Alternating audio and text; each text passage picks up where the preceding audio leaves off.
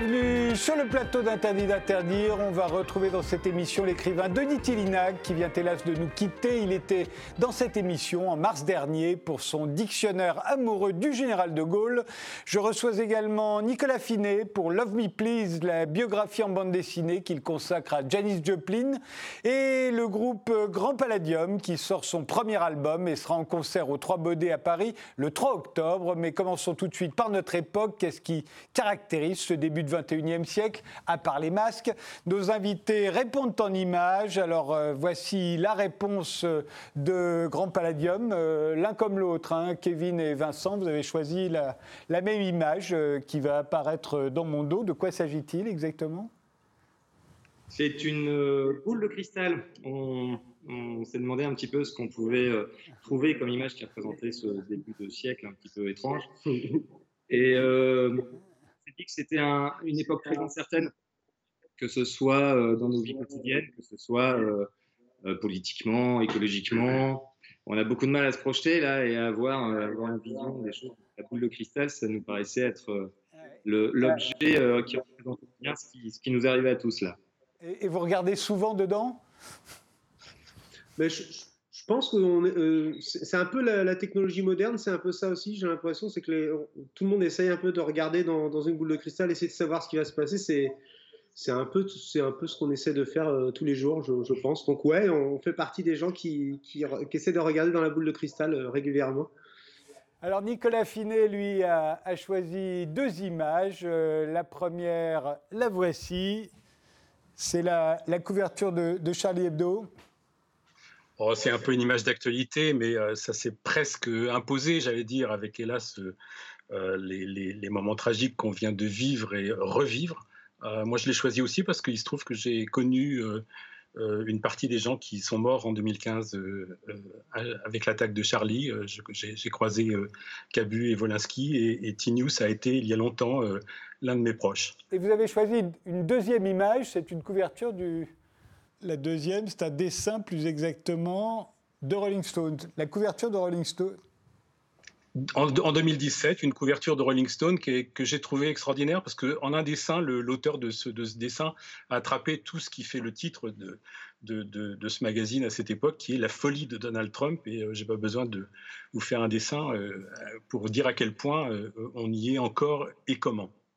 Et notre quatrième invité, c'est Denis Tillinac, qui vient donc euh, de disparaître. Il était dans cette émission au mois de mars dernier et à la même question, euh, qu'est-ce qui caractérise notre époque? Euh, Voici sa réponse. Denis Tillinac, votre, votre image à vous, ben, elle est très récente, hein, c'était hier? Oui, j'ai vu ça ce, matin sur les écrans. Je trouve que c'est une, une excellente symbolique de l'inexistence politique de cette euh, Union européenne, soi-disant à 28, mais chacun dans son coin. Comme Alors il faut voir, hein, c'était une téléconférence, ils, sont chacun. Ça, ça, ça, traduit aussi des mœurs du privé. On fait beaucoup de conférences, hein, les, grands, les, grands, magnats. Et puis en même temps, c'est un peu anxiogène quand même, ces 28 chefs d'État qui laissent entendre, euh, qui ne sont même pas foutus de, de prendre le risque minimum de se retrouver entre eux. Est-ce que ça n'est pas à cause du coronavirus Si, bien sûr. Ah, oui, mais coronavirus, on, on, doit protéger un peuple, mais on ne doit pas l'angoisser. et là, ils sont en train de l'affoler. Enfin, c'est surtout cette solitude, quoi. Chacun pour soi, et d'ailleurs, chaque pays concerné prend souverainement, la Slovaquie ce matin, l'Italie hier, les mesures, les mesures qu'ils croient devoir prendre et puis c'est très bien comme ça. Mais pourquoi on nous raconte l'histoire d'Union européenne On en parlera. Ça ça fait plus rêver personne. On en parlera avec Diane Ducré. tout le monde. C'est le spectre de James Bond. Hein. Il manque le chat blanc sur, le, sur les joues de Ernst Stavro Blofeld. Mais euh, sinon, c'est ça. C'est assez ça. Eh bien, commençons.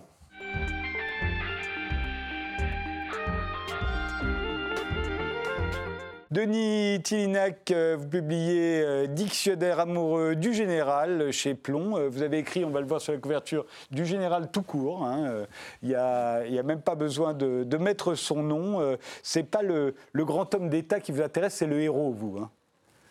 Ce qui m'intéresse, c'est la façon dont un, chef, qui est un chef de guerre, chef tout court, euh, sécrète un mythe et que ce mythe héroïque puisse survivre à tout. Ce qui m'intéresse, c'est comment, il a, comment il, a éclos. il a éclos le 17 juin 40, quand un officier supérieur, normalement ambitieux, entre en gouvernement par la petite porte et est vrai, décide de devenir un aventurier, de rompre avec tout. Il était secrétaire d'État. Euh, sous-secrétaire d'État à, la, guerre du gouvernement de Paul Reynaud. À la défense du gouvernement de Paul. Tout d'un coup, ben, il devient un aventurier. Mais, mais il y a des aventuriers sans cause, les condottières. C'est le moi qui s'exalte. Lui, c'est un aventurier avec un dessin. C'est la France, alors une France idéalisée.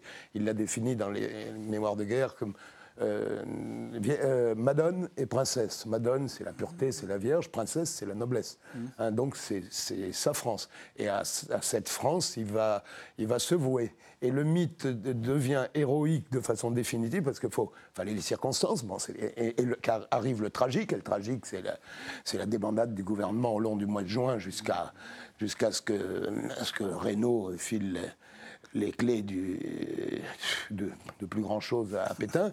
Et mm, il faut aussi gagner, vaincre vaincre. Il faut que ce soit seul contre tous. Le héros, il est, le héros, il affronte. C'est comme dans les romans de la, de la table ronde. Hein. le chevalier, il, il, affronte des épreuves et puis il les surmonte. Et à la fin, mais pour moi, c'est le 26 euh, août 44, lorsque De Gaulle descend les Champs-Élysées avec Leclerc, Koenig, ses compagnons, Chaban-Delmas, mmh. euh, ben, Palevski et d'autres, et euh, qu'il entonne un magnificat à Notre-Dame. Parce qu'à ce moment-là, et, la République devient totalement légitime. Il l'a fait adouber par les Capétiens et par les Bonaparte. Hein. parce qu'elle était très contestée, la République. On peut dire que tout le 19e siècle, il y a un conflit de légitimité dans ce pays depuis l'exécution de Louis XIII, de Louis XVI, excusez-moi. et eh bien là, c'est fini. C'est réglé. Et donc le mythe devient euh, indestructible. Il va résister à l'âge, il va résister aux échecs. Il en a connu beaucoup. Il peut y avoir un parallèle avec euh, euh, Napoléon. C'est pas hasard si l'excellent historien Guinifé a publié un livre à succès il y a 2-3 ans, que Napoléon de Gaulle, de héros français. Donc c'est cet héroïsme-là. Ça a même survécu à la tambouille politique dans laquelle, justement, au long des années 50, il a cru devoir se, se mêler, n'est-ce pas, en fondant le RPF. Mmh. Donc c'était un parti, parti anti-système, mais parti, un parti quand même. On ne fait pas, quand on est De Gaulle, ben, il n'y est pas arrivé. Il n'y est pas arrivé Non, il n'y est pas arrivé, et même ça, il n'était pas plus très lucide, il était agressif, il était à côté de ses pompes, quoi. Il n'était pas, pas fait pour ça. C'est un chef tout court, c'était plus un homme politique. Mmh. Alors votre dictionnaire commence par assez dit, euh, c'est euh, l'accès de mélancolie dont, euh, l'existence du général de Gaulle a, été jalonnée. la première épreuve, dites-vous, ce sont ces deux ans qu'il passe prisonnier en Allemagne pendant la Première Guerre mondiale. Cinq tentatives d'évasion, mmh. cinq échecs. là, c'est l'échec terrible pour lui. Hein. Il rate la guerre. C'est le premier échec, c'est ça. Il, va retrouver en 18, après l'armistice, des camarades de promo qui auront été plus glorieux que lui. Il s'est battu vaillamment, il s'est fait allonger, il a été prisonnier, essayé de s'évader. Il dit le seul honneur d'un prisonnier, c'est d'essayer de foutre le camp, ça n'a pas marché. On lui donne des conférences, il a bouquiné beaucoup, il s'est beaucoup mouru, mais enfin, c'est un, échec terrible. Il disait, je ne savais plus pourquoi il était sur Terre.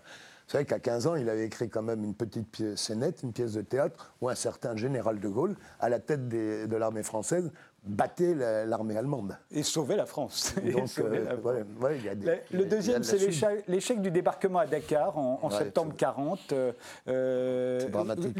un épisode qu'on a totalement euh, oublié d'ailleurs. c'est dramatique parce que c'est des Français qui ont tiré contre d'autres Français. Il y a eu des morts, donc des Français loyalistes, entre guillemets, enfin en tout cas mm. obéissant au, au, pouvoir de fait de Vichy et puis de Gaulle débarqué pour commencer à construire euh, l'armée de, de, la, de, l'armée de la France libre à partir de, Dakar. Et le, débarquement échoue. Euh, et on entend même dire à l'amiral d'Argentlieu que De Gaulle a pensé au suicide. Alors, c'est d'Argentlieu qui l'a dit, il a pu y penser, on, l'a dit plusieurs fois qu'il a pensé aussi en, en, en, en 43. En mai 43, euh, sous l'injonction de Roosevelt, euh, Churchill lui coupe les vivres. Oui, c'est le, il- de- il- troisième moment. Il n'a euh, pas arrêté. d'ailleurs, hein, Le troisième il- moment que vous le listez. troisième moment. Alors là, ils essayent de le neutraliser. alors là, bon, on dit qu'il y a eu un moment de déprime, puis il y avait de quoi. Puis alors des échecs, après, il y a eu. euh, Il y a, il y a- Bah, il y a la traversée du désert. il janvier entre- 46, en définitive. Il, il libère la France, il, fait des- il reconstruit le pays avec le gouvernement provisoire, avec des réformes co- considérables. Les, les allocs, le droit de vote euh, aux femmes, les comités d'entreprise. Puis il voulait aller plus loin. hein. Il, était, il était très marqué par un catholicisme social, sur le plan économique et social, j'allais dire très à gauche. Très, beaucoup plus que son entourage d'ailleurs. Bon, Et il, veut, pour ça, pouvoir gouverner, donc plus les institutions de la Troisième République. Il échoue à en convaincre les Français et il fout le camp. Et on il se voit- retrouve avec une quatrième république qui ressemble à la troisième Qui république. ressemble à la Troisième République Qui est et très qui loin de la cinquième de ces. qui de est ces- très loin de ses Alors il revient, euh, ça c'est 20 ans après Dumas, c'est formidable cette espèce de retour, parce que tous les Français, beaucoup de gens, les, les gaullistes, c'est- une, confrérie, d'ailleurs c'est pour ça on dit entre nous le général, les- le, le- le prolo lui il espère que euh, De Gaulle va mater les, magnats, les riches, le- l'entrepreneur qui va calmer la CGT, l'officier d'actif qui va garder l'Algérie, mais le, le- le- le gars de chez moi, j'ai vu qu'il y a un fils euh, militaire dans le contingent euh, de force euh, qui, que- que- que- qu'on- qui va mettre fin à cette guerre de guerre et nous renvoyer Ouais. les gars vi- vivants si possible. Personne ne, ne- ne- ne veut De Gaulle pour la même raison, mais on veut, de, on, on- on veut De Gaulle de toute façon. Et puis miraculeusement, il revient. Mais à la fin, 69, dernier échec, euh, il essaie de se relégitimer euh, en, en avril 69 avec un référendum qu'il n'était pas obligé de faire. Surtout, il n'était pas obligé de mettre en jeu sa position de chef de l'État. Et pour lui, ça va de soi. Et S'il est voilà. désavoué, il doit s'en aller. D'ailleurs, le- depuis mai 68. hein, Il y a quelque chose qui s'est déconnecté. Il- Vous- les- vous les- dites aussi- une génération lui dit il voudrait du bonheur. C'est pour, pour, pour De Gaulle, euh, d'Acier de la Vigerie, un jour, lui dit le bonheur en général. Le bonheur d'Astier, mais vous êtes fou, le bonheur, ça n'existe pas. Vous voyez, donc il n'avait plus rien à faire avec une génération qui s'intéressait à, aussi- à ses égaux.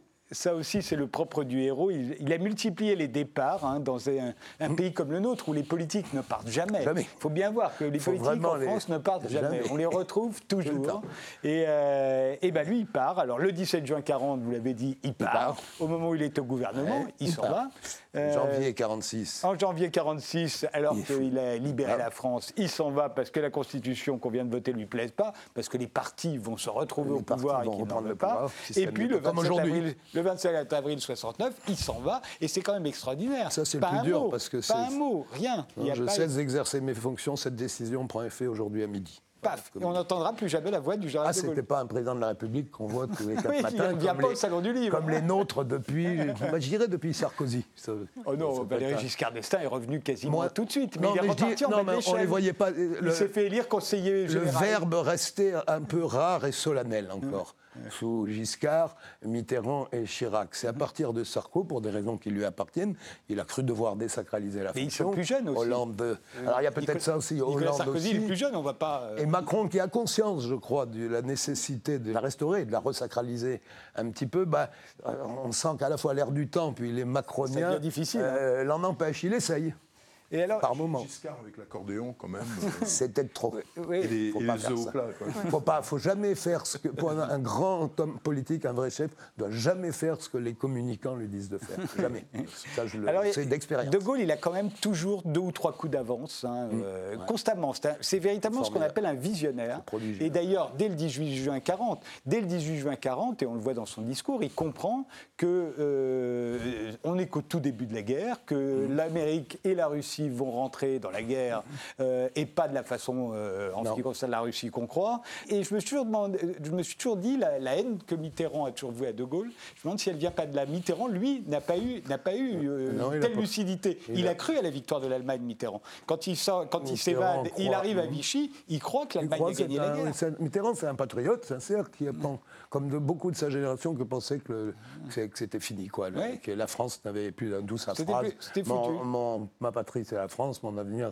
Euh, et je pense que Mitterrand a toujours voulu à De Gaulle d'avoir été plus lucide que lui. Bah, bien sûr, il n'a pas vu arriver la réunification de l'Allemagne, il n'a pas vu arriver l'implosion de l'Empire soviétique. C'est ce que De Gaulle, le, visionnaire, vous avez raison, alors sur le plan militaire, il a dit que ça sera une guerre mondiale, tôt ou tard les Américains seront mm. obligés d'intervenir, la mécanique gagne, mais aussi, il, le voilà chef de guerre, mais il dit la France c'est moi. Mm-hmm. Euh, il le voilà chef tout court, donc il faut qu'il pense le monde, pense le monde d'après. Et dès 41, il fait une conférence à Oxford auprès des étudiants français à Oxford, dans laquelle il analyse ce que va être la société de consommation, de massifier, avec des imaginaires normalisés. Il, y, a, Baudrillard et les situations de Debord déjà dans ce discours en 41. C'est un officier né à la belle époque. C'est prodigieux. Et en revanche, il n'a pas compris la jeunesse. Hein. Euh, euh quand, mai 68, c'est vraiment ça. C'est vraiment ça. oui, il, a, compris la, jeunesse de 1940. Il n'a pas compris la jeunesse de, des années 60, euh, qui, au bout de 10 ans, on avait marre de, de, ce général. Euh, c'est pas, pas sûr. Moi, j'avais 20 ans, hein, pas que je m'en rappelle bien. il, bon, il, y avait, y avait une problématique, il y avait une, une des revendications. Parce que bon, tout ce qui était de l'ordre de la révolte contre les autorités verticales l'armée, la police, les curés, les parents, tout ça. C'était un peu fait dans les années 50. Ça me fait rigoler quand, euh, j'en parle souvent avec Danny Cohn-Bendit, on dit que ça a été une espèce d'effervescence de, de, révolution sexuelle. C'est vraiment quelques dadés boutonneux gauchos qui avaient attendu mai 68 pour revenir. Lisez, enfin, je sais pas, les, romans de Sagan, Bonjour Tristesse, c'est 53, et Dieu créa la femme, Vadim avec Bardot, sublimement à poil, c'est 54. 56. Euh, L'autorité de nos parents, ben, je vous assure, elle avait beaucoup décliné. Non, tout ce qu'on attendait, c'était la pilule. Bon, ça mais il y avait le, le, bol du, du, Mais la pilule, il l'a accepté. Ah, il a eu du mal. De Gaulle. Quand euh, Neuwirth, ministre de la Santé, est venu lui dire il faut pilule, puis il faut la rembourser, il a dit ah bon, on va me rembourser la bagatelle. Il a, il a eu du mal. Paradoxalement, Madame. Mais alors moi, ce que je veux De Gaulle l'a mieux compris parce qu'elle a su qu'il y avait des, filles, enfin, il y avait des cas d'avortement lamentables pour les, gens pauvres, les filles pauvres qui n'avaient pas les moyens d'aller, comme les bourgeois, en, Angleterre ou en Suisse. Et euh, moi, je dis toujours, euh, aujourd'hui, s'il y a quelque chose d'héroïque chez le général de Gaulle, et ce qui fait que, euh, aujourd'hui, alors qu'il a été vraiment détesté. Hein, il l'est toujours. Hein, chaque fois que je fais comme chroniqueur ici ou là, chaque fois que j'évoque la, figure, la mémoire de De Gaulle d'une façon ou d'une autre, c'est toujours plutôt louangeux, j'ai des, lettres d'insultes. Ah oui, c'est toujours les mêmes. Oui, oui. C'est toujours les mêmes. C'est tout ce qui est lié à l'Algérie, voilà. l'OAS et tout ce qui est lié à Pétain. Voilà, enfin bon, c'est quand même une minorité, on va on dire. on a une famille politique relativement Alors que quand même, en 69, quand il s'en va, il y a une grande majorité de Français qui n'en peut plus. Mais ce que je veux dire, c'est qu'aujourd'hui, dans son côté héroïque, c'est la fameuse phrase de François Fillon qui imagine euh, le général de Gaulle mis en examen. Il aurait mieux fait ce genre-là de, Oui, il se trouve que ce pas mais, parce payé cher. Je pense qu'en plus, il se trompe. C'est-à-dire que le général de Gaulle, aujourd'hui, serait mis en examen comme tout le monde. Euh, à l'époque, c'est quand même tout à fait un autre monde. Euh, Mediapart n'existe pas, le canard enchaîné existe mais ne fait pas d'enquête. Il n'y a pas de journaliste euh, d'investigation. L'ORTF lui appartient. Quand il vient, il sait les réponses à l'avance qu'on va lui poser. Personne ne lui parle jamais de l'argent, de la France-Afrique, des polices parallèles. Personne ne lui parle de tout ce qui fâche. C'est-à-dire qu'on est dans une démocratie qu'on qualifierait aujourd'hui d'autoritaire, presque une démocrature. Alors, ce, qui est vrai, c'est que je pense, à titre personnel, on pouvait pas.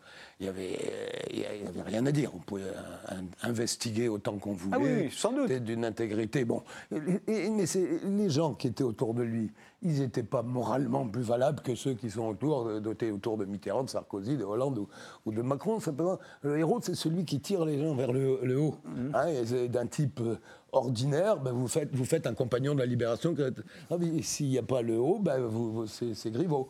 Euh, mais des Griveaux potentiels, il y en a autant que des hauts. Vous voyez ce que je vous dis, euh, ce que je veux dire Griveaux, il, il, arrive dans une société de, je veux dire, où euh, les, les, aises de nos égaux sont tout ce que nous promeut la, euh, la pub, la, société de consommation. ce que je veux dire, c'était plus facile à l'époque d'être, le général de Gaulle. Il l'avait dit lui-même, le prestige ne va pas sans mystère, car l'on révère peu ce que l'on connaît trop bien. Oui, c'est une phrase magistrale. Oui, vous avez raison, dans la À l'époque, le prestige est encore à portée de la main. On ne vous filme pas avec un iPhone, vous n'êtes pas interviewé par Thierry Bisson ou par Yann Barthès. Le euh, prestige, il vient, si vous voulez. C'est un autre monde. Ça légitimité ne vient pas des urnes, elle vient de l'histoire. Elle vient de l'histoire dans sa GN. Le, mythe, le, mythe, vient là. De toute façon, son, autorité était euh, naturelle. J'ai encore, j'ai connu encore quelques-uns quand ils étaient en face de De Gaulle. Ils n'avaient pas l'impression d'un chef d'État. Ils étaient en face d'un fantôme qui est porté par la mémoire longue de, de l'histoire. Oui, la résistance, sans aucun doute. Alors effectivement,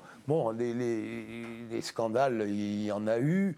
Mais si vous voulez, comme ils savaient se tenir, la tenue, je veux dire, ils se détestaient autant, les, les, Pompidou, euh, la Couve de Murville, c'est bien connu, mais ils savaient tous se, se tenir quand même davantage. Hein. et, surtout, il, avait, il avait décrit dans le fil de l'épée ce que doit être un chef. La parole, vous l'avez dit, il doit, il doit, surprendre. La parole doit être rare et solennelle. Mmh. Hein. mais ils savent plus se tenir, ils se débondent. Ils je parle, les politiques aujourd'hui, ils sont, ils sont on ne peut pas leur tendre un micro, on ne peut pas les inviter. Et, encore, quand c'est ADI, c'est pour dire des choses intelligentes, mais après temps, c'est pour dire des conneries. Ils se démonétisent. Euh, est-ce qu'ils peuvent faire autrement? Bien sûr que oui. On peut les filmer avec un téléphone portable? Mais bien plus que jamais au, moment en, une époque de réseaux sociaux et et d'infos en continu, hein, pour échapper à cette espèce de ronde de l'éphémère qui fait que euh, c'est des Kleenex, on les utilise voit, les, voilà notabilisés, on les utilise, et puis on, les jette. Ils devraient d'autant plus maintenir, surtout les chefs, hein, au sommet, Ils une parole rare. Vous remarquerez que chaque président essaye quand il est élu, et à chaque fois on lui dit qu'il est trop loin des Français, eh ben qu'il s'en rapproche. Mais, il avait une bonne image au début, Macron, pendant les trois eh premiers mois. Eh ben, que ne, l'a-il gardé? Et puis dès qu'il est sorti dans la rue, on l'a on filmé avec des téléphones portables au moment où il disait bah, si vous voulez aller trouver du travail, allez en face, euh, de l'autre côté de la rue, il y en a, et il pense ça vous tue. Il s'est très exposé. On, a, on va avoir encore une conférence, on l'a vu trois, trois fois depuis ce matin. J'ai vu que Mme Ndiaye a dit, nous a dit qu'il y aurait une conférence du, mmh. du, président de la République demain. C'est-à-dire, imaginez De Gaulle avec le coronavirus. oui, il y a un truc, c'est sérieux quand même. On convoque, son, on convoque son Premier ministre et son ministre de la Santé. On leur dit, bon, vous allez vous occuper de ça, un truc. Il n'en parle même pas. Mais ce n'était pas du niveau d'un chef d'État. Oui, mais parce que. C'est pas la guerre. Il y a eu un conseil de défense. Hein, il doit y avoir une quarantaine de morts, parce qu'il y a malheureusement sur les, comme accidenté de la route tous les week-ends. C'est quand même délirant. C'est Mais c'est plus le même système, euh, Denis. Euh, aujourd'hui, le président de la République est élu pour 5 ans, comme son Assemblée nationale. donc c'est devenu le super Premier ministre. Il, fallait, vous avez raison. C'est autre chose. On est dans ah, un autre sans, sans, les avantages du régime mmh. présidentiel. Et puis il n'utilise pas. Le, le, Premier ministre est fait pour être infusible. Il a un bon Premier ministre, Édouard Philippe, mais il n'est pas utilisé. Il n'est pas utilisé. Macron est toujours, hein, il se met trop en. Enfin, il me semble. De toute façon, il ne valait pas. Moi, j'ai voté contre la. Vous pensez que le général de Gaulle euh, tiendrait aujourd'hui euh, Moi, j'ai l'impression qu'au bout de deux, ans, il serait impopulaire et, mis en examen. Euh, peut-être assez biaisé parce que j'éprouve une certaine proximité étrangement alors que j'ai la, je suis dans ma trentaine, mais j'ai été élevée par mes grands-parents, par mon grand-père notamment, qui avait été résistant, qui était né en 1924. Euh, et donc euh, qui m'a qui m'a élevé en me parlant beaucoup du général de Gaulle. Et pour moi, enfin le seul président que j'ai connu dans mon enfance et mon adolescence, c'est le général. C'est très paradoxal. Donc au milieu des années 90, être, être gaulliste, c'était assez étrange. Mais euh, et puis mon, mon, parrain était son chef de sécurité lorsque ses ah déplacements ah à l'étranger. Donc c'était quelque chose d'assez présent. Je suis assez proche de ce que dit euh, Denis finalement et je suis assez émue de l'écouter. J'ai pas, j'ai pas moufté depuis tout à l'heure parce que parce que je trouve ben. ça à la fois beau et à la fois, je ne sais pas, cette épreuve de la réalité, mais le réel d'aujourd'hui, qui serait étanche à ce qui se passe aujourd'hui, qui serait étanche aux affaires euh, qui peut être encore un héros aujourd'hui? Mais je, je, crois que justement, lui était équipé pour cela d'abord parce qu'avec un certain recul, avec un certain goût pour la métaphysique, un, certain sens de la solitude, culture générale, une culture et une écriture, et surtout, mm. alors on, on loue Churchill de l'autre côté de la Manche pour son son humour et son, son esprit, mais le général de Gaulle n'a rien à lui envier. Enfin, pour la France, moi je trouve que la meilleure, euh, mm. ce qui résume sa phrase, qui résume le plus l'esprit français, c'est comment voulez-vous gouverner un pays avec 250 variétés de fromage? Je trouve que c'est tellement vrai. Et alors aujourd'hui, il y en a encore plus. Donc vous voyez que la France est décidément ingouvernable. Voilà. Jean-Luc Fromental, vous ça me fait tellement plaisir d'entendre quelqu'un nettement plus jeune que moi. Je, ah, je réagissais dire ce que vous dites. Au, propos plaisir. de Denis Tillinac euh, sur mai 68. Moi, je viens d'une famille, mon grand-père était pilote de chasse de la Première Guerre mondiale. Ma mère était pied noir. Donc chez moi, De Gaulle, c'était le grand con. Confirmez si vous le disiez. D'accord doute. Ok, ensuite, De Gaulle, en 68, c'est quoi C'est avez 18 une ans, silhouette. 18 ans. C'est une silhouette dessinée par Ciné. Donc on fait tomber une silhouette en carton. On n'a pas vaincu le général De Gaulle. On, on a vaincu cette société de nos parents qui vivait sous l'égide du péché de la guerre mondiale, parce que je pense que tout le monde est sorti avec le poids de la culpabilité de la guerre mondiale. Et donc, il a suffi de faire. Et je- ça me fait rire d'entendre parler de Dany, parce que la photo de Cohn-Bendit la plus connue, c'est ça. Il rigole avec un CRS La en photo de. Gilles Caron. Voilà. photo de Gilles la Caron. photo de Gilles CRS en Caron. face, ouais. Donc nous, on a fait ça et pouf, c'est tombé. Ok le sexe dans l'histoire, ce que vous décrivez, c'est les gens plus âgés que nous qui ont eu un permis de baiser, pour dire les choses très clairement. Nous, c'était pas ça. C'est Années que nous, on a 50. porté ce qui était libre dans les milieux euh, huppés, dans le peuple. C'est-à-dire, et ça, c'est la pilule, c'est-à-dire le droit euh, à- au plaisir, entre guillemets. Mmh. Et pour terminer, on est dans une époque où Trump tweet et insulte. Comment voulez-vous que le général de Gaulle puisse exister dans une époque comme ça. Général de Gaulle avec ses pouces, sur le- ses grands pouces, sur un petit clavier? Non, c'est pas jouable. Et pour finir, moi je dirigeais un journal qui s'appelait Métal Aventure, de Métal Hurlant, et on avait fait une couverture en 83, et c'était une image de Yves Chaland, un dessinateur, qui représentait De Gaulle en train de dégorger un soldat allemand avec un couteau, et ça s'appelait De Gaulle seul contre le Reich. Et on vendait De Gaulle comme euh, euh, les aventuriers de l'Arche perdue. Voilà. Et on avait fait un article formidable sur De Gaulle, euh, le héros, etc. Donc pour vous dire le- la trajectoire, voilà. Mais euh, oui, c'est sans doute la dernière figure historique, euh, figure héroïque de, de l'histoire de France. euh. Oui, c'est la dernière, c'est la dernière en date. Pour Oui. l'instant, oui, c'est ça, jusqu'à temps que l'histoire nous, en- nous donne l'occasion d'en faire Oui, émerger moi, de nouvelles, je crois. Moi, je crois que le- le- vous avez vous avez pas tort. de- de- il, il- il devrait se comporter de façon différente aujourd'hui, mais je crois que le message reste vrai. Euh, alors donc la tenue, euh, le, se sentir porteur de- d'une mémoire melonde. Ce que j'ai dit tout à l'heure sur le 26 août. euh, 44. Le- L'inconscient politique français, c'est un trépied. Il y a, il y a l'inconscient monarchien, pas forcément le régime, mais le, le regret de l'unité perdue, ce que Macron a signalé dans une chronique pendant la campagne présidentielle. Il y a une tripe républicaine très forte. On a ça. Elle remonte presque au premier, ce, ce goût de l'égalité, aux premiers âges où les chrétiens attendaient la fin du monde et, et part- et partageaient tout. Et puis il y a la grandeur napo- euh, euh, napoléonienne qui a généré tout le romantisme français. Tout à- je suis venu trop tard dans un monde trop vieux. On en est, on, on en est toujours là. Donc euh, son message, c'est qu'il faut. C'est dur d'être d'avoir le cul sur un tir trépied et de pas se casser la gueule. Il faut être assis ça. Et deuxième message, ce qu'il avait dit un jour à Paleski, d'abord la France ensuite l'État, après le droit. Or, maintenant, ils inversent tout. C'est pour ça qu'ils gouvernent mal et que les, les gens ne sont pas contents. Voilà, c'était Denis Tillinac en mars dernier. Il vient de nous quitter à l'âge de 73 ans. On se retrouve juste après une pause avec Nicolas Finet pour parler de Janis Joplin.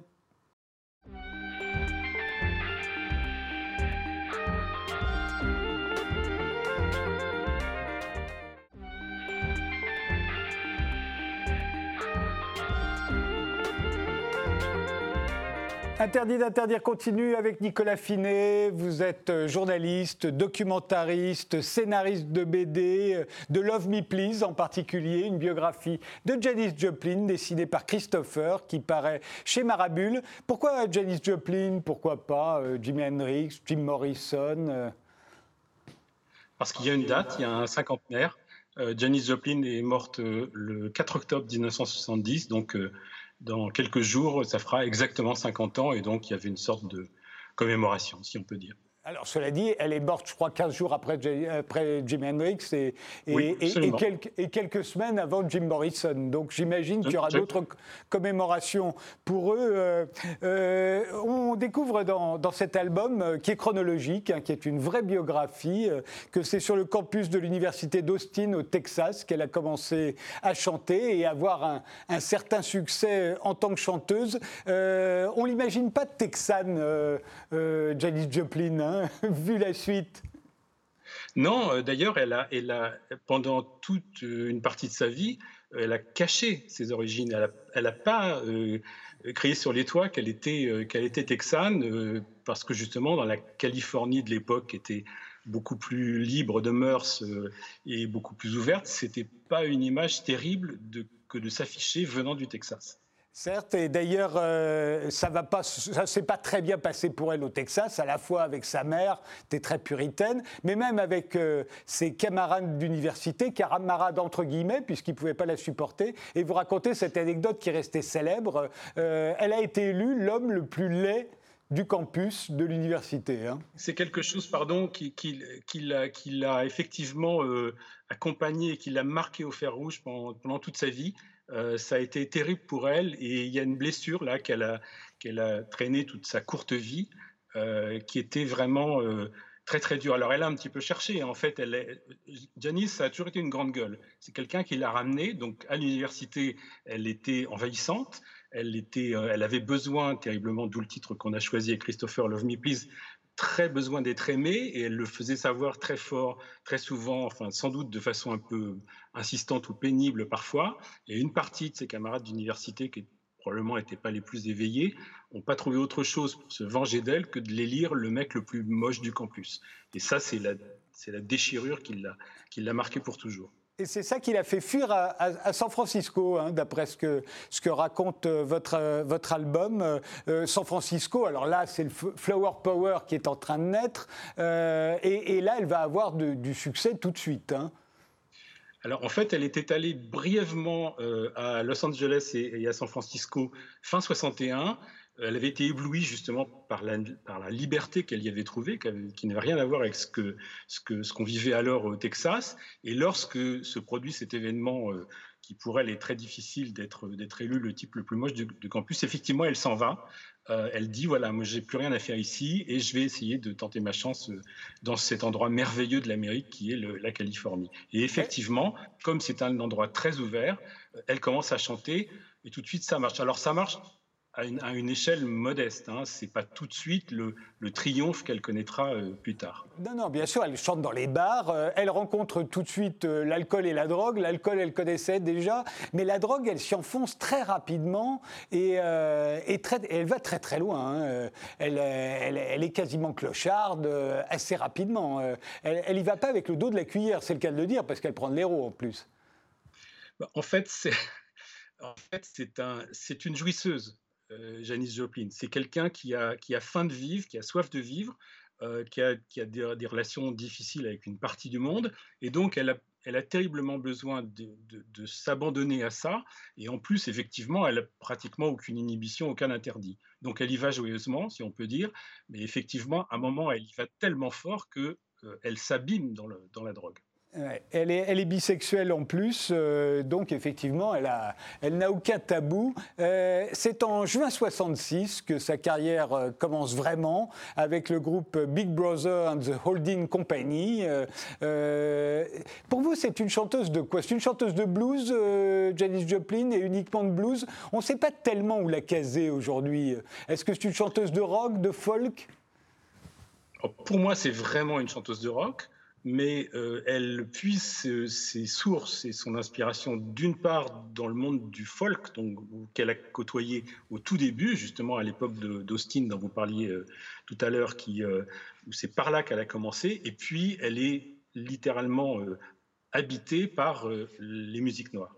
Et ça, ça l'influence énormément. Mais moi, s'il faut la ranger, je, dirais que c'est tout tout de même une chanteuse de rock. Alors on le voit là sur, le dessin qui est, là, il y a la, première, la pochette du premier album de Big Brother and the Holding Company qui, apparaît. Il n'y a pas son nom sur la pochette, elle est vraiment la chanteuse du groupe hein, à ce moment-là. C'est pas Janis Joplin, superstar, comme on la connaîtra dans quelques années. Non, non, pas du tout. Elle a fait une espèce de hold-up en fait. Ce groupe préexiste à son arrivée. Et puis, euh, mais très vite, donc elle, se joint à eux, et très vite, elle prend le pas sur tout le groupe, bah, parce qu'elle a cette voix euh, absolument phénoménale. Donc, le premier album, elle est, sa présence est encore discrète, mais évidemment, ça va changer avec le second album, euh, dont la pochette est dessinée, comme chacun le sait, par Robert Crumb, et là, ça va être vraiment l'explosion.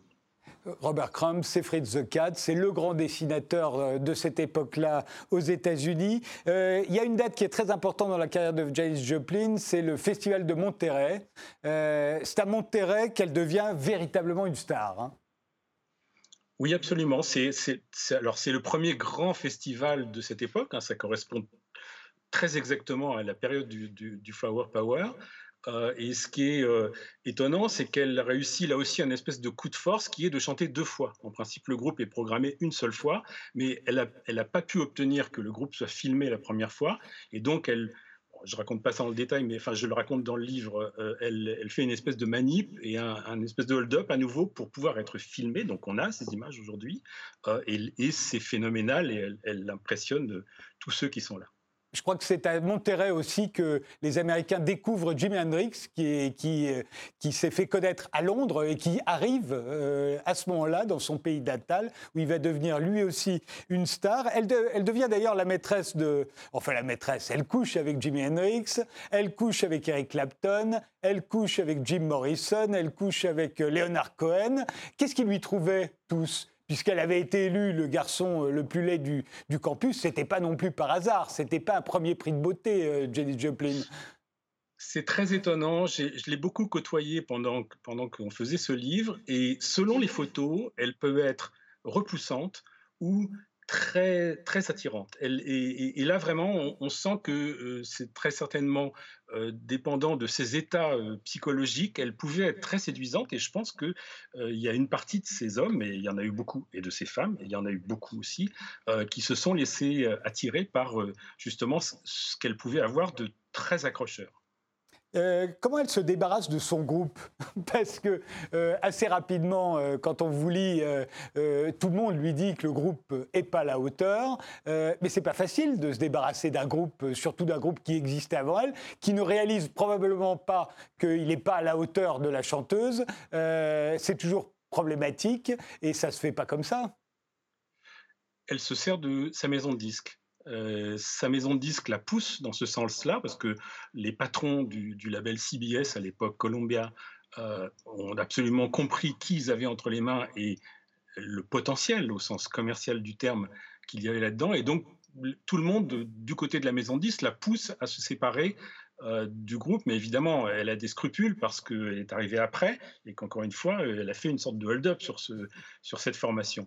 Et en fait, elle s'en débarrasse en, l'espace d'une journée en les congédiant euh, un peu gênés, mais en essayant d'être tout de même relativement gentil, si, on peut dire. Et il y a un, des musiciens qui reste avec elle, qui s'appelle Sam Andrew, euh, qui va l'accompagner dans ses autres groupes. Elle devient à ce moment-là euh, Janis Joplin tout court, même si elle aura d'autres groupes pour l'accompagner, mais c'est véritablement Janis Joplin. C'est la star Joplin et c'est la drogue encore plus qu'avant. Oui, elle, est, tentée par, ses fantômes, hein, euh, c'est ce qu'on peut, résumer, ou par ses démons. Euh, elle n'arrive pas à s'en déprendre. En plus, elle, est, un peu vélitaire et sans doute qu'elle a une volonté assez faible de ce point de vue-là. Donc, elle a bien conscience, je crois, qu'elle est en train de sombrer, qu'elle fait, euh, elle, adopte des comportements qui lui sont préjudiciables, mais Bon, c'est très puissant, ce sont des addictions, hein. on sait que les addictions, euh, c'est pas facile de s'en débarrasser. Et puis à cette époque, tout, tout la pousse au crime, j'allais dire. Donc euh, effectivement, euh, c'est de, de, mal en pis. Alors tout ça, ça se passe dans un très court laps de temps. Hein. Elle a 23 ans quand, euh, quand elle commence véritablement sa carrière avec euh, The Big Brother and Holding Company. Elle en a 27 quand elle va mourir. Donc on voit bien que c'est en très peu de temps. C'est 4-5 ans qu'elle va vivre euh, à plein. Elle est à Woodstock. il fallait absolument y être. Elle y est. elle chante à 2 heures du matin. Mais c'est extraordinaire. Oui, absolument. Elle, a cet instinct d'être, là où il faut. Et puis, effectivement, ça va à une vitesse folle. Alors, il faut resituer ça aussi par rapport à l'époque. Il y a pas, à l'époque, les médias ne sont pas aussi puissants qu'ils le sont aujourd'hui, aussi instantanés. Donc, euh, il y a des moments clés comme ça. Elle, ne les rate pas. Et effectivement, ça, va à une vitesse euh, absolument phénoménale. Et euh, en l'espace de quatre disques seulement, quatre années, elle réussit une carrière qui est euh, absolument inouïe. Et alors, elle a, elle a cette. Euh, je ne sais pas comment le qualifier d'ailleurs. Elle revient à Port Arthur, qui est son petit bled euh, au Texas. elle revient alors qu'elle est au sommet de la gloire. Elle revient en fait faire la, faire la, faire la niaque à, ses camarades de lycée qui la détestaient, qui la trouvaient laide, qui la trouvaient trop marginale. Elle ne respectait aucune convention. Elle revient faire également des pieds de nez à sa famille, au fond. Hein. Oui, c'est un épisode qui est très triste, que moi je trouve très triste, assez pathétique. Et effectivement, on a l'impression qu'elle a besoin de prouver à ceux qui l'ont maltraitée, qui l'ont, injuriée, qui l'ont, jetée, qu'elle a besoin de prouver aux crétins qu'elle y est arrivée malgré tout. Et, ça a été filmé, hein, cette séquence, donc on, sait ce qu'elle a dit, ce qu'elle a fait, c'est très triste parce qu'on voit qu'en fait, euh, les gens qui sont là n'ont pas grand-chose à faire de Janis Joplin, mais ils sont obligés de la respecter parce qu'elle a l'aura de l'artiste qui a réussi. Et elle revient là, elle essaie d'une certaine manière de se racheter. Elle essaie aussi, sans vraiment y croire, de renouer avec une partie de sa famille, mais ça se passe pas très bien, comme ça s'est jamais, d'ailleurs très très bien passé avec sa famille. Et donc c'est un épisode très court où elle, revient pour un anniversaire de son lycée. Euh, ça dure une journée et elle repart évidemment sans en avoir rien obtenu. Et je trouve que c'est un, un, épisode euh, où elle apparaît d'une grande fragilité. Enfin, c'est très touchant. Et deux mois après, elle est morte. Oui, c'est ce qu'on voit souvent dans les films, hein, quand on revient euh, pour le, dixième anniversaire de la promo, où tout le monde se revoit euh, pour voir ceux qui ont réussi, ceux qui ont raté. Et, on ne s'attend pas à y voir euh, Janis Joplin, et pourtant, elle y était. Elle revoit aussi Jim Morrison au moment où, Hendrix vient juste de mourir à Londres. elle revoit Morrison à, à Los Angeles. lui, il part pour Paris. Il va mourir dans quelques semaines également, je crois. Et, euh, et puis elle, elle va. Ouais, elle, elle va mourir 15 euh, bah, jours après Hendrix euh, d'une overdose dans sa chambre d'hôtel, comme Hendrix à, Londres. La, c'est le club des 27. Hein, à ce moment-là, il, commence à peine. il y a eu Brian Jones juste avant, et puis il s'est étendu depuis. ça pouvait, on a l'impression qu'aucun d'entre eux ne pouvait, n'allait survivre. Oui, c'est pour ça que j'ai traité ça sur ce mode un peu crépusculaire, parce qu'effectivement, il y a l'idée d'une espèce de malédiction. Personne ne réussit à se déprendre de, ce, monde de l'addiction où il est enfoncé jusqu'au cou, et ils sont tous condamnés d'une certaine manière, et, effectivement, voilà, c'est le, début de ce club des 27, en fait, qui est une, invention médiatique, hein, vous le savez bien, personne n'a jamais appelé ça comme ça à cette époque, mais bon, comme il y a eu d'autres morts plus tard, Kurt Cobain, Amy Winehouse et, d'autres, euh, voilà, on a, créé ce, cette appellation qui est séduisante parce qu'effectivement, ça, réunit euh, en, une formule tous ces gens qui sont morts euh, en pleine gloire. Qu'est-ce qui reste de, de Janis Joplin aujourd'hui? Est-ce qu'elle vend toujours autant de disques? Je suis incapable de vous le dire. Je ne sais pas ce que sont les, ventes de Janis Joplin aujourd'hui. Ce que je sais, c'est qu'elle est, dans un imaginaire. Elle est dans un imaginaire collectif euh, euh, international, je pense, euh, et que son personnage et, puis son, talent de chanteuse, hein, c'est inouï. Hein. Janis Joplin, musicalement, c'est pas rien. Voilà, je crois qu'elle est toujours là, mais je ne suis incapable de vous dire ce que sont ses ventes de disques actuelles. Ce qui est certain, c'est qu'on est capable d'identifier sa voix, hein, sa voix très rauque, euh, euh, très puissante. On était capable de l'identifier immédiatement. Ça s'appelle donc euh, Love Me Please. C'est une histoire de Janis Joplin par Nicolas Finet, Christopher et De Greff. merci Nicolas Finet. C'est sorti chez Marabule.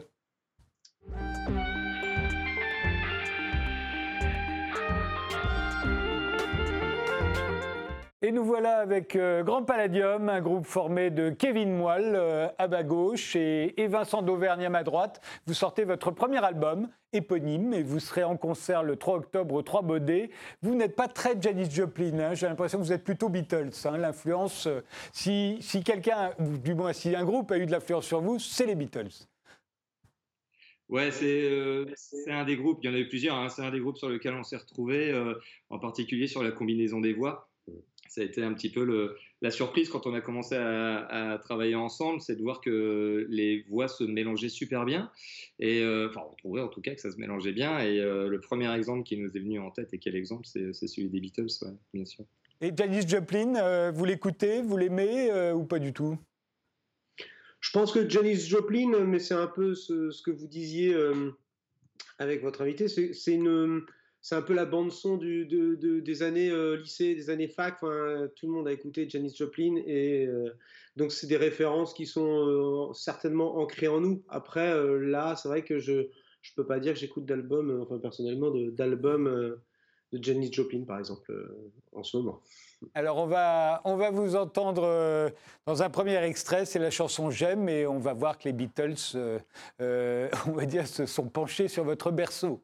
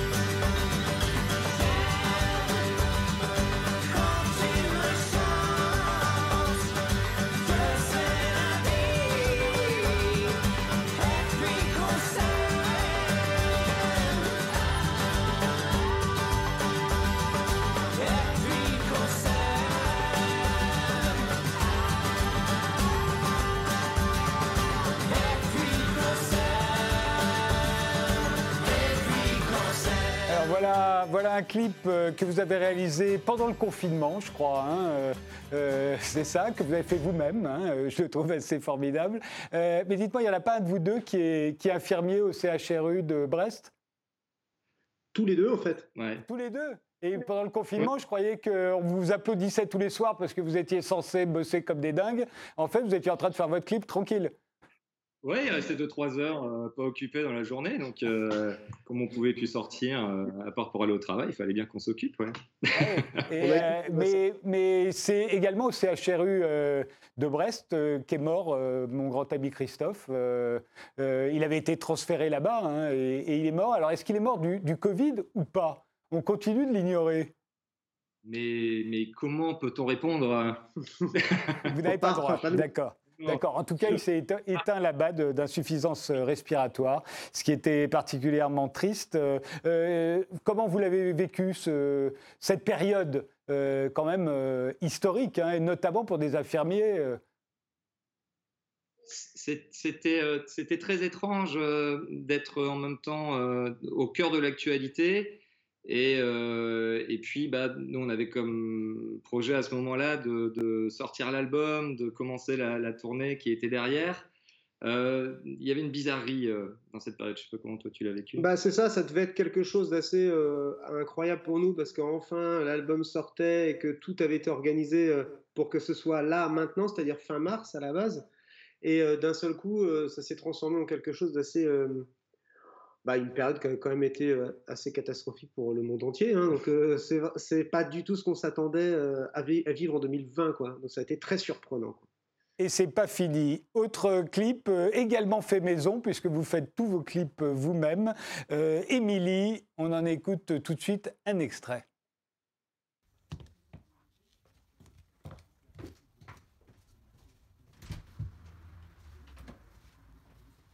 Il ne reste plus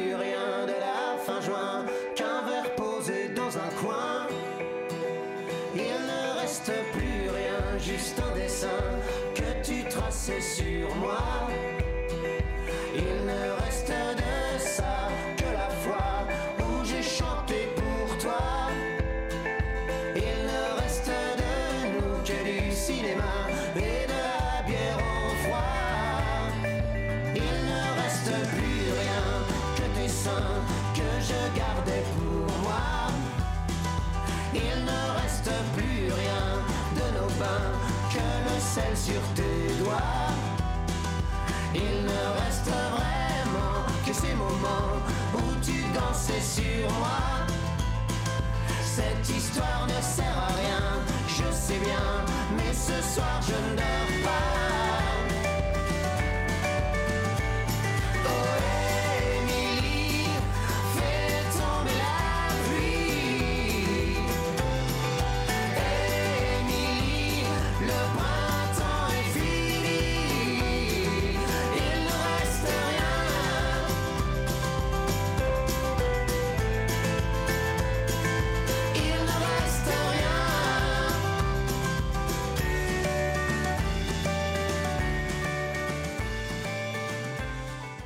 Alors là, il n'y a pas que les Beatles, on peut reconnaître éventuellement un peu Simon et Garfunkel. Là aussi, une question d'harmonisation vocale. Quand vous êtes rencontrés, parce que ça fait à peu près cinq ans que ça dure, hein, je crois, euh, Grand Palladium, quand vous êtes rencontrés, vous avez- vous êtes dit, tiens, si on chantait les chansons de nos grands-parents, ou, c'est arrivé comme ça, c'est vos voix, vous n'y pouvez rien. euh. Non, parce qu'en 67-68, ils ne faisaient pas des chansons des années 10.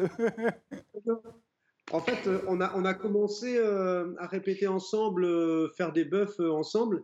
Et on a, hum, il se trouvait qu'on avait une référence commune. euh, on, a, on a fait une reprise, mais pour s'amuser au début, de David Bowie, euh, Starman. Et, euh, et en fait, on se dit, mais, mais c'est cool quand on chante ensemble. Il se trouve après euh, bah, que les références, finalement, c'est les gens qui nous ont dit, eh, mais ça, ça nous fait penser à, ou ça nous fait penser à tel truc. Nous, on n'avait pas tellement pensé à la base hein, à Simon Garfunkel ou à d'autres groupes comme ça. Quoi.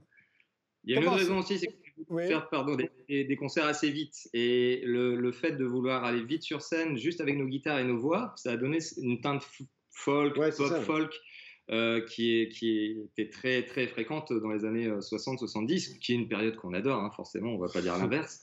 Mais ça a orienté beaucoup les choses, ouais, au niveau du style. Vous êtes euh, rencontrés dans les, bars euh, de Brest qui sont assez célèbres. Brest, euh, c'est une ville qui a produit d'autres musiciens que vous, Miossec, Yann Tiersen. Euh, c'est comment Brest Quelle influence ça a sur deux chanteurs que d'être nés et de vivre encore à Brest? Alors moi, je ne suis pas né à Brest, mais j'y suis depuis suffisamment longtemps pour être brestois. Euh, en fait, euh, je pense qu'il y, a- il y a quand même une atmosphère très particulière. C'est Miossec qui en parle très bien, qui, qui parle vraiment de Brest comme une espèce de, de bulle. C'est ni vraiment tout à fait la Bretagne, ni tout à fait la France. Il y a quelque chose de, de très, euh, très hétéroclite au niveau des cultures. Et euh, finalement, il y a une culture brestoise on- qu'on ressent vraiment. C'est la pointe du Finistère, hein, un département qui mérite bien son nom, puisque c'est là que la Terre finit. C'est l'extrémité de l'Europe. Euh, euh, c'est pas rien, Brest. hein. Ça a produit plus de marins que de musiciens, d'ailleurs. hein. Oui, sûrement, puisque pour s'échapper de la ville, euh, il y a tout un côté où il faut aller sur l'eau. Euh, Peut-être que le fait qu'effectivement ce soit une ville qui, qui soit un petit peu éloignée de tout, euh, ça, change, ça change des choses. Je ne sais pas quoi exactement, mais il n'y a pas de passage. On ne passe pas à Brest, on y vient. Et euh, je ne saurais pas expliquer exactement ce qu'elle a de particulier cette ville, mais en tout cas, on, on la sent vraiment en nous. Par contre, ça, on est totalement brestois jusqu'au bout. Je pense pour les artistes, ce serait peut-être facile si on, si on tournait en bateau, parce qu'en fait, effectivement, si on tourne en voiture, il faut déjà sortir de Bretagne, c'est-à-dire faire 300 km pour commencer à tourner en France, C'est inconvénient. ce qui techniquement, déjà, oui, effectivement, euh, limite les choses. Quoi. Alors, je l'ai dit, vous serez le 3 octobre au, au Trois Baudets. Euh, Peut-être qu'ils ne vous l'ont pas dit, mais les Trois Baudets, c'est plutôt un endroit où on reçoit des chansonniers, des choses comme ça, que des, que des chanteurs. Euh, enfin, il paraît qu'on y fait aussi des concerts. Est-ce que, est que vous êtes sûr que le concert aura lieu? C'est dans pas très longtemps, là. Euh, Ils vont pas l'interdire d'ici là? Alors, pardon, c'est le 6 octobre. Ah, pardon, c'est moi qui, qui ai mal lu. Euh, J'espère qu'il ne sera pas interdit. On, verra bien. Tout ce qu'on est en train de faire là, on le fait avec euh, ce fameux point d'interrogation. Et euh, il n'est pas question d'arrêter de, de faire des choses et de prévoir des choses. Maintenant, si on doit l'annuler, on fera ce qu'il faut. Mais euh, on part du principe que tout va bien se passer et que ce concert aura lieu et, et que ça sera super. Notre boule de cristal nous dit que ça va bien se passer. Voilà. Eh bien, écoutez, je vous, le- je vous le souhaite. L'album s'intitule Grand Palladium. Il porte le même nom que le groupe et c'est donc le 6 octobre, ne nous trompons pas, au Trois Baudets. Je vous remercie euh, tous les deux euh, et, Nicolas Finet s'il est encore là. Merci de nous avoir suivis et rendez-vous au prochain numéro. Salut Nicolas.